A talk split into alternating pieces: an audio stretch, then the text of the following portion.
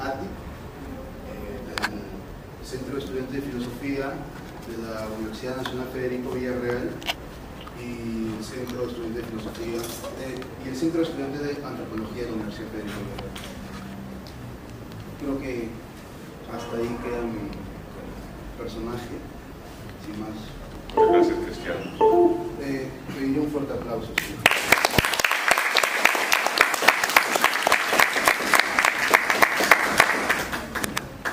Gracias, Cristian, por la introducción y por la invitación a, a estar aquí con ustedes y presentar mi libro. Ah, tú lo has dicho, ah, conductor de la Fonda Filosófica, por lo que estamos aquí nosotros. Si hubieran visto un anuncio de que fulano de tal va a presentar un libro sobre Peirce, no habrían venido. ¿Quién es ese autor? ¿Quién es, quién es Charles Sanders Peirce? Ah, entonces, eh,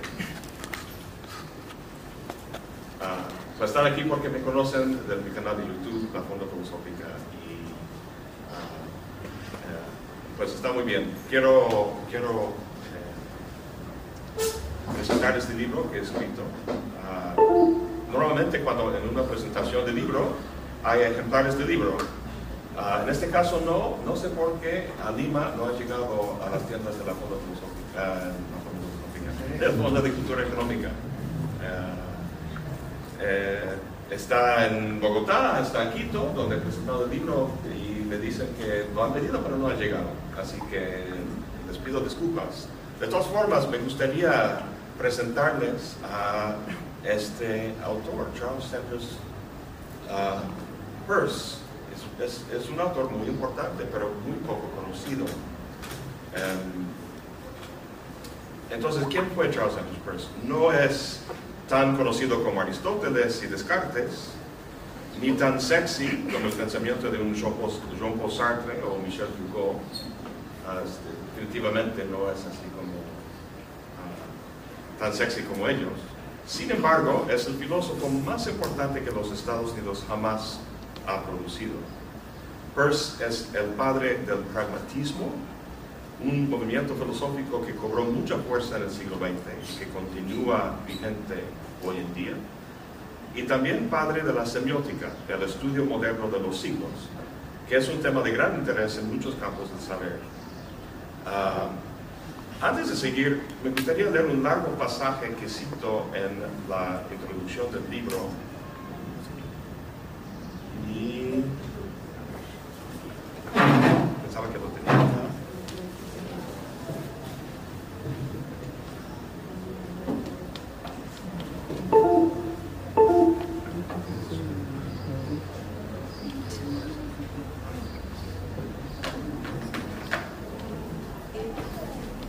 Ah, no, ok.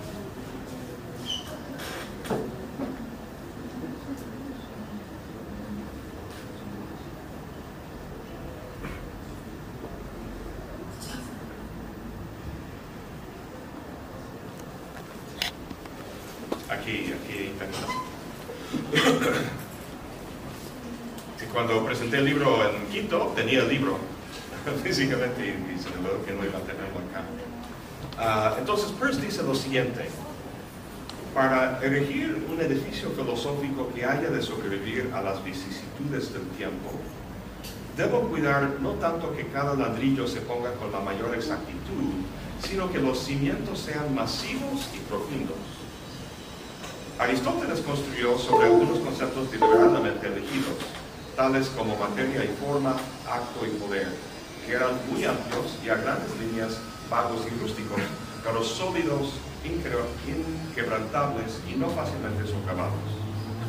La empresa que este volumen inaugura es la de hacer una filosofía como la de Aristóteles, es decir, esbozar una teoría tan comprensiva que durante muchos años toda la labor de la razón humana en la filosofía de toda escuela y corriente, en matemáticas, psicología, ciencia física, historia, sociología en cualquier otra división que pueda haber, aparecerá como una faena consistente en ir completando sus detalles. El primer paso hacia esto es el de hallar conceptos simples aplicables a toda cuestión. Termino la cita y luego yo sigo en el texto diciendo lo siguiente. Los conceptos que halló fueron los de 1, 2 y 3. Primeridad, seguridad y terceridad, que son sus famosas categorías filosóficas. Con esos tres elementos, Peirce construye un edificio filosófico capaz de iluminar los matices más efímeros de la experiencia humana al tiempo que alcanza los límites más remotos del cosmos. Em, entonces, Peirce no está interesado en algún tema en particular, no se ocupa de un solo rincón de la filosofía, sino que su interés es radical, profundo y sinóptico. Lo que le interesa es un cambio de cosmovisión, explicar nuestra experiencia más básica del mundo. Ah, antes de hablar de la, de la cosmovisión que cambia y lo que pone en su lugar, deberíamos tener en cuenta por qué le interesa hacerlo. La mayor, la mayor, parte de los temas que encontramos en el pensamiento de Peirce podrían catalogarse como temas más o menos de la filosofía de la ciencia. A diferencia de los filósofos de la ciencia de hoy en día, la gran mayoría de los cuales jamás han pisado un laboratorio científico, Peirce era un científico. Trabajaba durante 30 años en el United States Coast and Geodetic Survey, uh, que es una instancia del gobierno estadounidense que se ocupa de cuestiones de topología y la medición de la gravedad, entre otras cosas. Peirce aportó muchas cosas importantes a la ciencia. Fue el primero de trazar los contornos de la Vía Láctea, propuso la longitud de la onda de luz para la medición, cosa que todo científico usa hoy en día. Inventó una proyección de la Tierra que usan hoy en día los pilotos de los aviones. Y fue el primero en concebir el diseño de una computadora basada en circuitos eléctricos, entre muchas cosas más. En su época, por cierto, nació en 1839 y murió en 1914. Ah, en su época era conocido principalmente como científico, pero hoy en día mucho más como filósofo. Su fama hoy en día tiene que ver con su filosofía. Afortunadamente para nosotros, Peirce tenía una mente filosófica. Quería saber cómo tenía que ser el cosmos para que la investigación científica lo conociera de forma tan exitosa con base en su experiencia como, como científico, pues quería dar cuenta, filosóficamente hablando, de cómo era posible eso, que conociéramos el mundo. Em, ¿Cómo es posible que averiguamos los secretos del cosmos? Lo que Peirce tenía muy claro es que el marco filosófico que daba cuenta de esa relación entre el hombre y el cosmos, por eso tengo mi título, Hombre, Signo y Cosmos, Ah, ah, este marco era sumamente deficiente. Se basaba en las ideas de dos grandes filósofos, Aristóteles y Descartes. Del primero, la idea o categoría más bien de sustancia, y del segundo, el dualismo de sujeto y objeto. Eh, no tengo que explicar gran cosa para que veamos nuestras raíces aristotélicas y cartesianas. Solo tenemos que fijarnos en nuestra experiencia cotidiana. Estás en cualquier entorno, digamos la calle, y ves objetos a tu alrededor, objetos que distingues de ti mismo, el sujeto. A muy grandes rasgos, esos objetos son lo que Aristóteles entendía por sustancia, cosas de las que podemos predicar diversas cualidades y sobre las que podemos razonar en el silogismo lógico, produciendo así conocimiento donde para Aristóteles había un solo tipo de sustancia, para Descartes había dos. sustancia pensante, la mente, o el res cogitans, y los objetos físicos, res extensa. Este dualismo ontológico creó una serie de problemas muy interesantes, pero a fin de cuentas insolubles. Y es lo que da, y es lo que, y es lo que da la filosofía moderna, su, carácter epistemológico.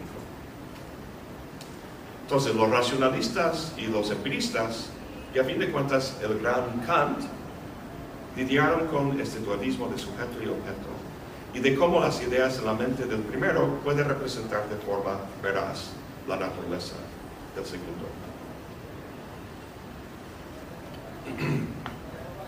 Es todo este paradigma sustancialista que viene de Aristóteles y dualista que viene de Descartes, con el que Peirce rompe de forma contundente. En el primer capítulo de mi libro analizo dos escritos esenciales de 1868, donde Peirce critica a Descartes uh, y eso de los de sujetos con ideas en la cabeza que tratan de representar objetos externos. Tras su crítica en los escombros del cartesianismo, Peirce propone algo radical. Cambia las ideas por los signos. Cambia las ideas por los signos. Tenemos que ver cuál es la diferencia entre ideas. Ideas en la cabeza, ideas cartesianas en la cabeza. Y la vía de los signos que propone Peirce. Ah, en vez de tener ideas en la cabeza, Peirce dice que el hombre es sí mismo un signo. No es que el hombre tenga signos en la cabeza que emplea, sino que el hombre mismo es un signo de desarrollo, dice. Realmente la semiótica es el gran aporte de Peirce y por eso es que puse signo en el título. Es la respuesta a la antigua pregunta por la relación entre el hombre y el cosmos que le rodea, entre el ser y el pensar. Ahora bien, uno pensaría que el segundo capítulo, en el segundo capítulo pasaría a hablar de la semiótica, pero no. El segundo capítulo trata del esquema categorial de Peirce. Uh, categorías filosóficas constituyen un conjunto de los conceptos más básicos en términos de los cuales todo lo real puede pensarse y experimentarse. Pocos filósofos en la historia han tomado la molestia de elaborar semejante esquema. Aristóteles, Kant y Peirce, básicamente. Aristóteles tenía 10 categorías con sustancia en primer lugar.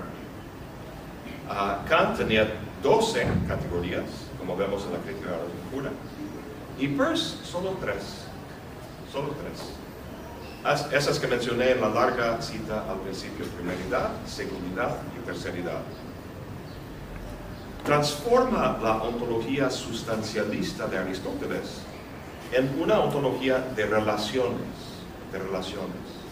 En vez de sustancias, en vez de cosas, Peirce se centra en relaciones, uh, en una lógica de relaciones. Estas categorías describen los modos de relación que puede darse, relaciones monádicas, diádicas y triádicas. En términos muy generales, la primeridad es la categoría de la posibilidad cualitativa. La segundidad es la categoría de la existencia, la existencia bruta, uh, de una cosa con otra. Y la terceridad es la categoría de la regularidad y la mediación, donde una cosa media entre dos más.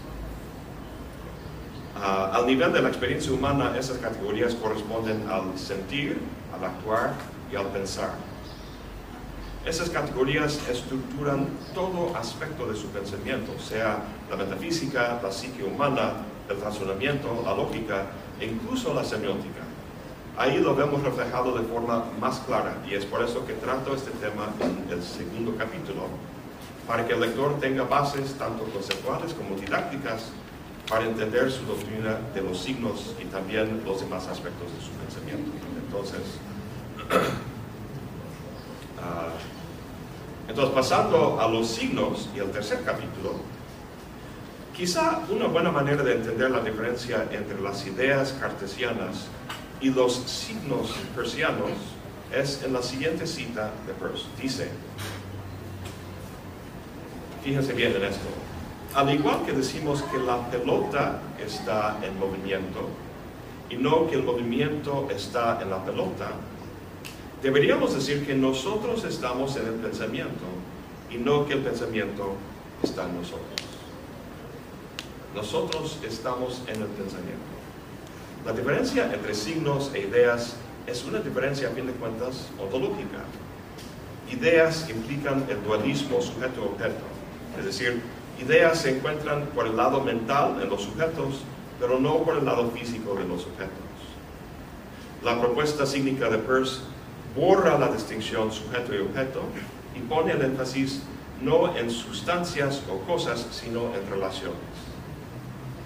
En vez del dualismo mente-materia, tenemos un monismo en el que todo es un signo en desarrollo. Ahora, puede parecer exagerado decir que todo sea un signo, pero nuestra pregunta debe de ser no qué es un signo, es este un signo, esto, esto, esto, sino qué hace, qué hace los dos signos, cuál es su función. Los signos relacionan cosas. Un signo guarda una relación con un objeto y esa relación es capaz de determinar que otra cosa guarde la misma relación con el objeto que el signo guarda.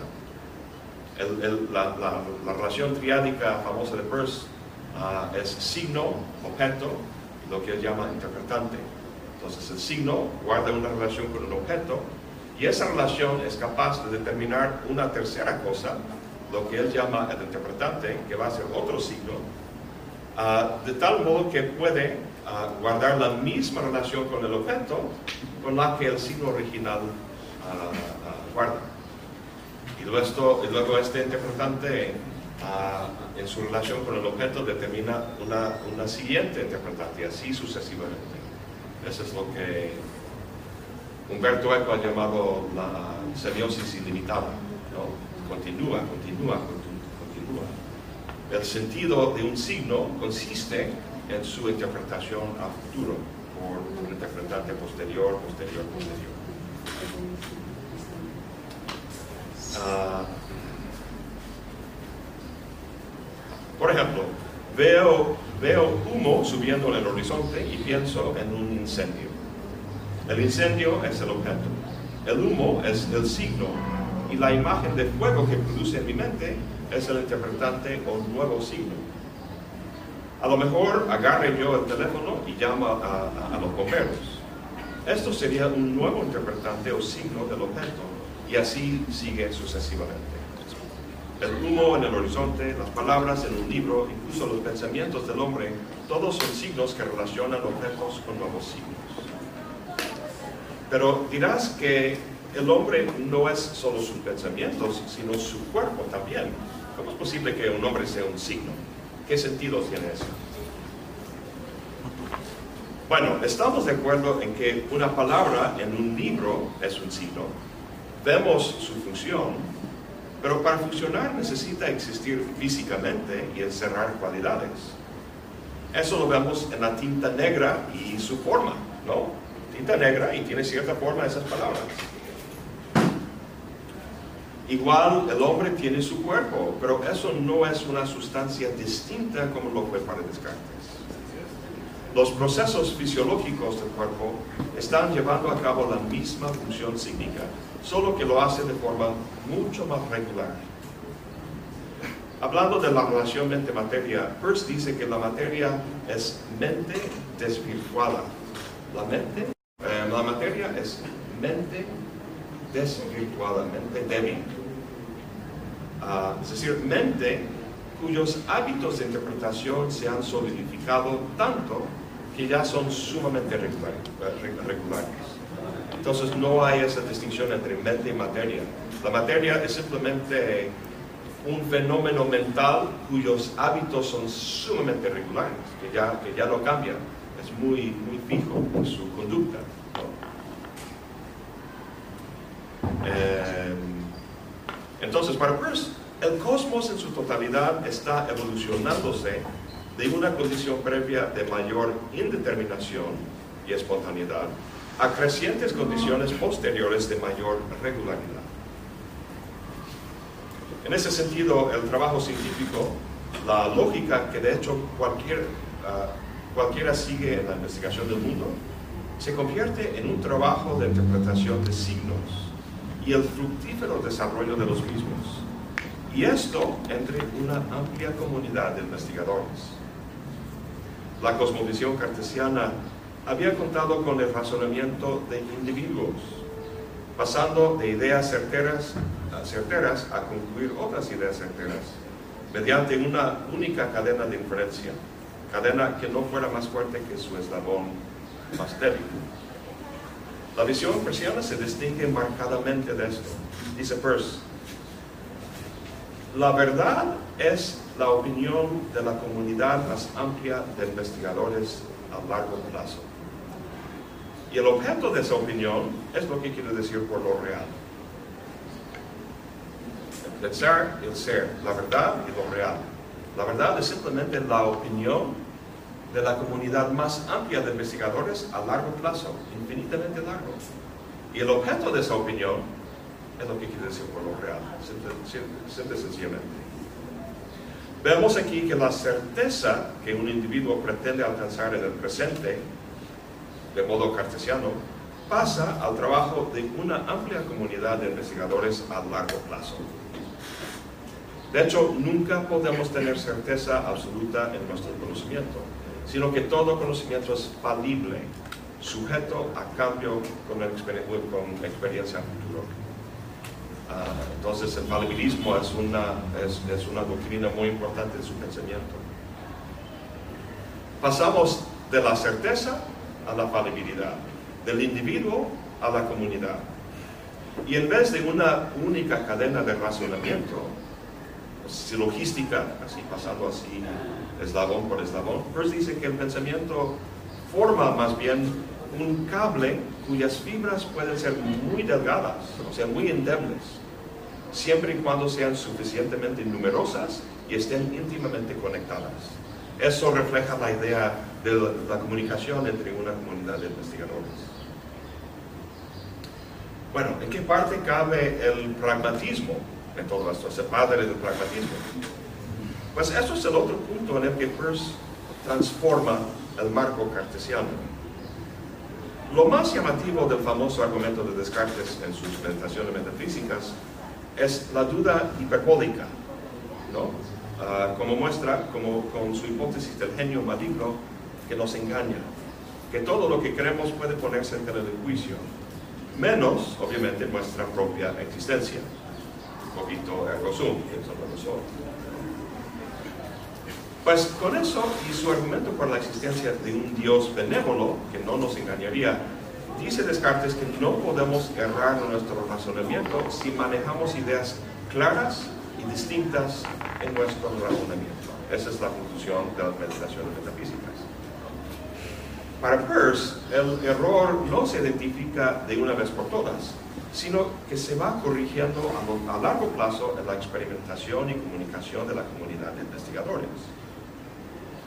Sabemos que alguna creencia nuestra es errónea cuando se presenta en nuestra experiencia algún fenómeno que nuestras creencias no pueden explicar. Ese es el inicio del método científico.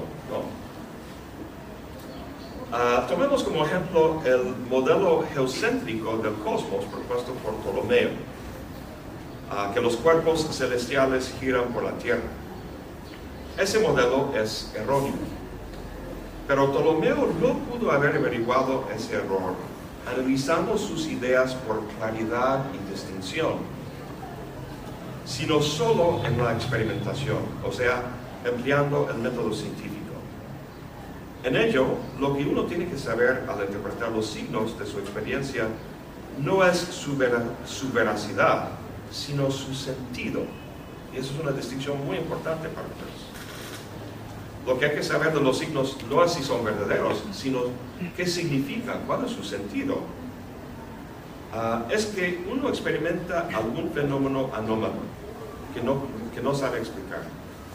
Propone una hipótesis, estoy explicando aquí el método científico, propone una hipótesis como la que propuso Ptolomeo. Luego deduce las consecuencias que se, se darían si la hipótesis fuera verdadera y finalmente busca esas consecuencias inductivamente en la experiencia. Ahí tenemos las tres formas de, inferencia. Aducción, que es la creación de hipótesis. Deducción, aquí deduciendo las consecuencias que se darían en la experiencia si esa hipótesis fuera verdadera. Y luego la inducción, probando eso inductivamente en la experiencia. A ver si se da. El punto crucial aquí es tener claridad con respecto al sentido de esas consecuencias. ¿Qué es lo que significa? Cuando deducimos esas consecuencias, tenemos que saber qué significan. Por ejemplo, si entiendes por órbita un trayecto circular en vez de elíptico, a lo mejor no encuentres en tu posterior observación inductiva lo que esperabas, o sea, el fenómeno que comprobaría tu hipótesis.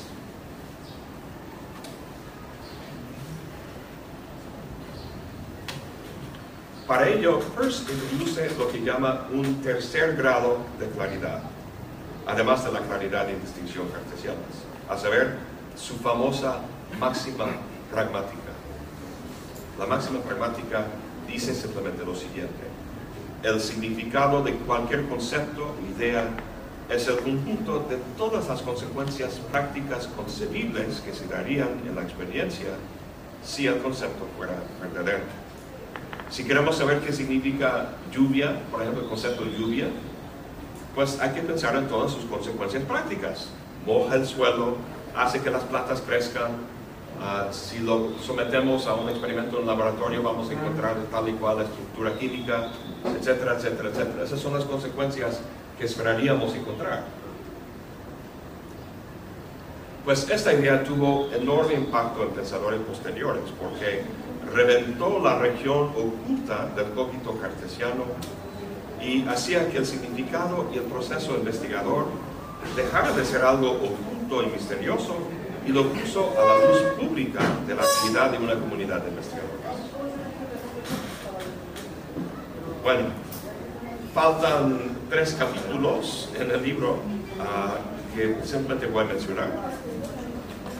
En el quinto hablo de su forma de entender la percepción y también el razonamiento como diagramático, que es súper interesante, es algo que estoy investigando con un colega, ah, ahora, ahora, no ahora mismo porque soy de año sabático, pero antes de que me fuera estamos, estamos ah, viendo lo que se llama la intuición categorial en Husserl comparando eso con el razonamiento diagramático en Peirce es muy, muy, muy parecido. bueno, en fin. Eh, en, el sexto capítulo hablo del carácter normativo de las ciencias en Peirce. Ah, todo esto que hemos visto de la investigación, los signos y el pragmatismo, cabe en la disciplina de la lógica. Pero la normatividad de la lógica, o sea, su capacidad de distinguir entre buenos y malos razonamientos, descansa sobre una normatividad más básica, la de la ética. Y esta, a su vez, sobre la estética. Muy interesante. Entonces, las ciencias normativas ah, y las, ciencias que norman, que rigen el pensamiento, la lógica, pero la, lógica descansa sobre una, una, ciencia más básica en, su, en su normatividad, que es la ética simplemente porque el pensar es una clase o especie de actividad, no de actuar. Y eso se basa sobre la estética, es una idea muy rara, pero muchos están sacando provecho hoy en día de esta idea en Peirce, uh, relacionando, o sea, toda la, investigación acerca del papel de los afectos en el razonamiento encuentra base aquí totalmente en lo que dice Peirce. Ah, entonces, lo, afectivo, la afectividad del razonamiento, ah, muchos lo vinculan con Em, y como final, ah, el séptimo capítulo sobre la metafísica, que consiste en la aplicación de las categorías al cosmos en su totalidad. La metafísica como rama filosófica no es muy popular hoy en día. Hoy en día la gente dice, somos ya post-metafísicos, ¿no? gracias a de Habermas y y los postestructuralistas, todo es post, post, post, postmoderno, postestructuralista, postmetafísico. Y yo digo, momento, por favor, para, para mí, y me baso Peirce, la filosofía es radicalmente metafísico en su naturaleza. Uh, eh, no, no, tengo la cita aquí. Um, bueno, para Peirce, la metafísica es imprescindible porque actúa como una guía heurístico en nuestra investigación del mundo. A ver si recuerdo la cita. Pues dice, si encuentras a un hombre científico ah, que pretende arreglársela sin metafísica alguna, habrás encontrado a uno cuyas doctrinas están están viciadas